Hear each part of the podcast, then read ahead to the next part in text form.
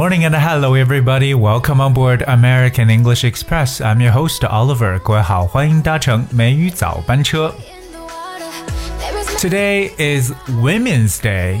You know, it is International Women's Day and it is a day to celebrate this holiday. And we know that today is also March the 8th. 今天三月八号其实也是我们的女神节，也叫国际妇女节。 我们知道国际妇女节，我们简称为 IWD，就是 International Women's Day 这三个词的缩写。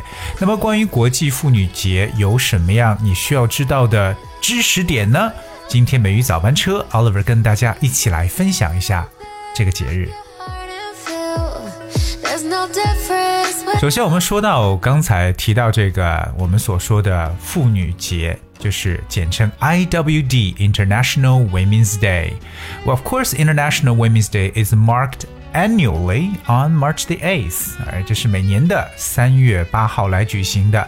It is one of the most important days of the year，哎，当然也是 最重要最重要的一天了。OK，我们今天呢要对我们所有所有的女性朋友们 have to say Happy Holiday，Happy Women's Day。那么，到底国际妇女节它的一个目的是什么呢？我们也跟大家一起来分享一下。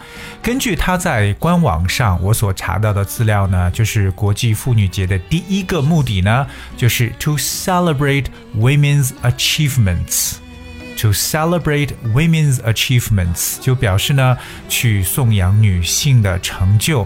我们现在的社会当中呢，各行各业的女性呢，都在自己的岗位当中呢，发挥着极其重要的作用，而且呢，也取得了非常重要的成就。So one of the intentions to celebrate Women's Day is to celebrate women's achievements.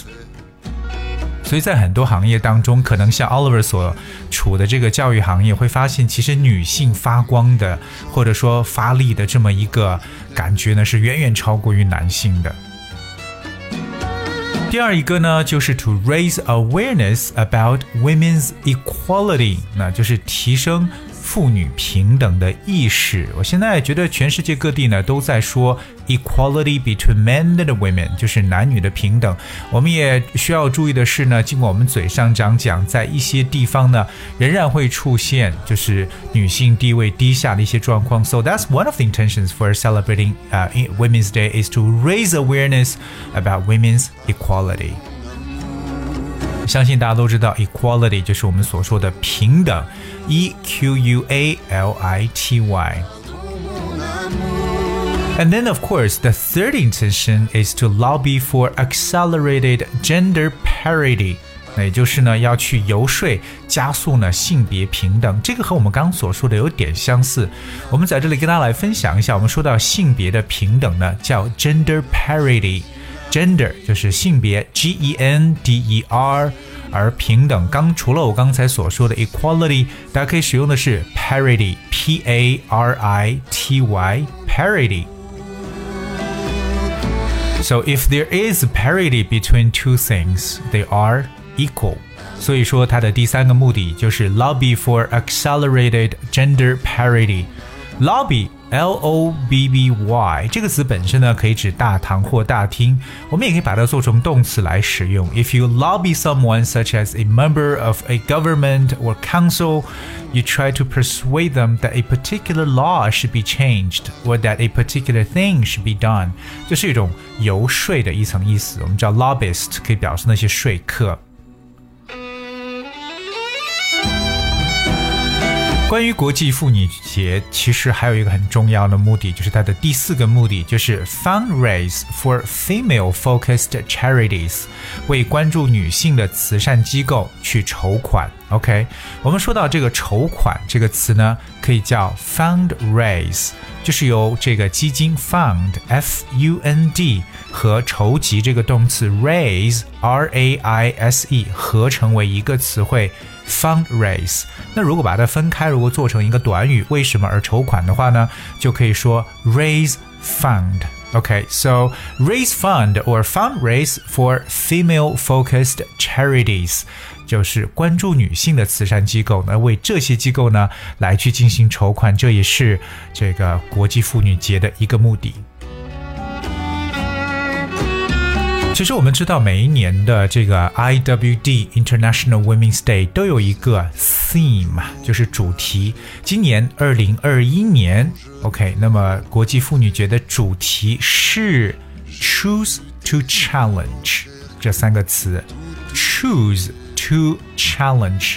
我们把它翻译过来就是选择挑战，OK？Because、okay? we know that you know a challenge the world is an alert world, and from challenge comes change. So that's all. Choose to challenge. 本身呢，我们就生活在一个充满挑战的世界。那同样，它也是一个需要各位充满警觉、警惕的世界。挑战呢，会带来改变。That's why we choose to challenge. 所以记得吗？今年二零二一年国际妇女节的主题是 Choose to Challenge，选择挑战。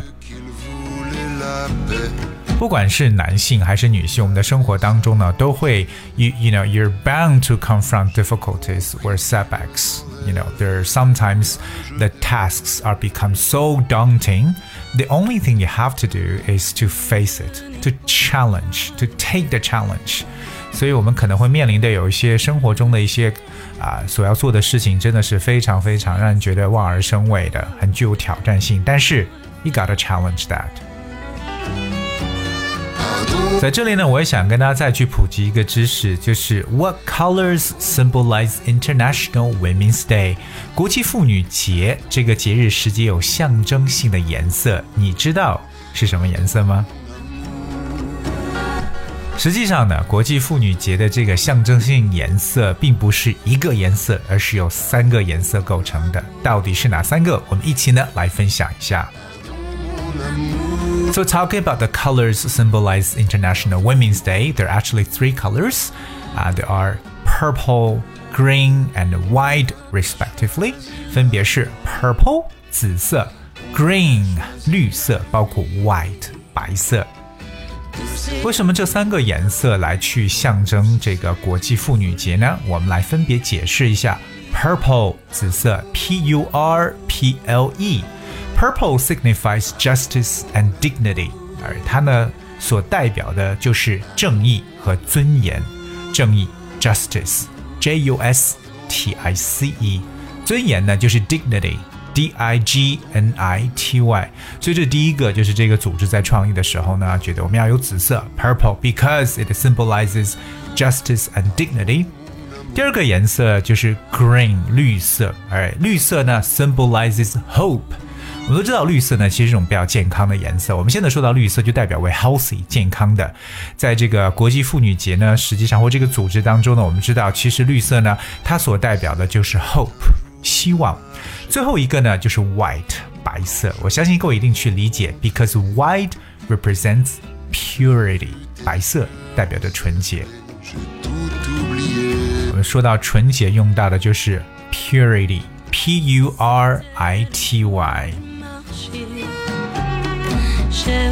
所以各位记得了吗？我们今天所说的这个 International Women's Day 国际妇女节，它呢今年的主题是 Choose to Challenge，包括这个组织的象征性颜色是 Purple、Green and White。Alright, guys, that's we have for today's show。今天节目呢就到这里，在这里最后，Oliver 祝我们所有的 women happy holiday and。 By the way, enjoy your shopping day。我知道今天很多女生呢可能会去购物，因为毕毕竟今天很多商家呢会有 discount 折扣。So anyway, thank you so much for tuning. I'll see you tomorrow. 今天节目的最后送上一首来自 Beyonce 的歌曲《Single Ladies》。Hope you guys enjoy.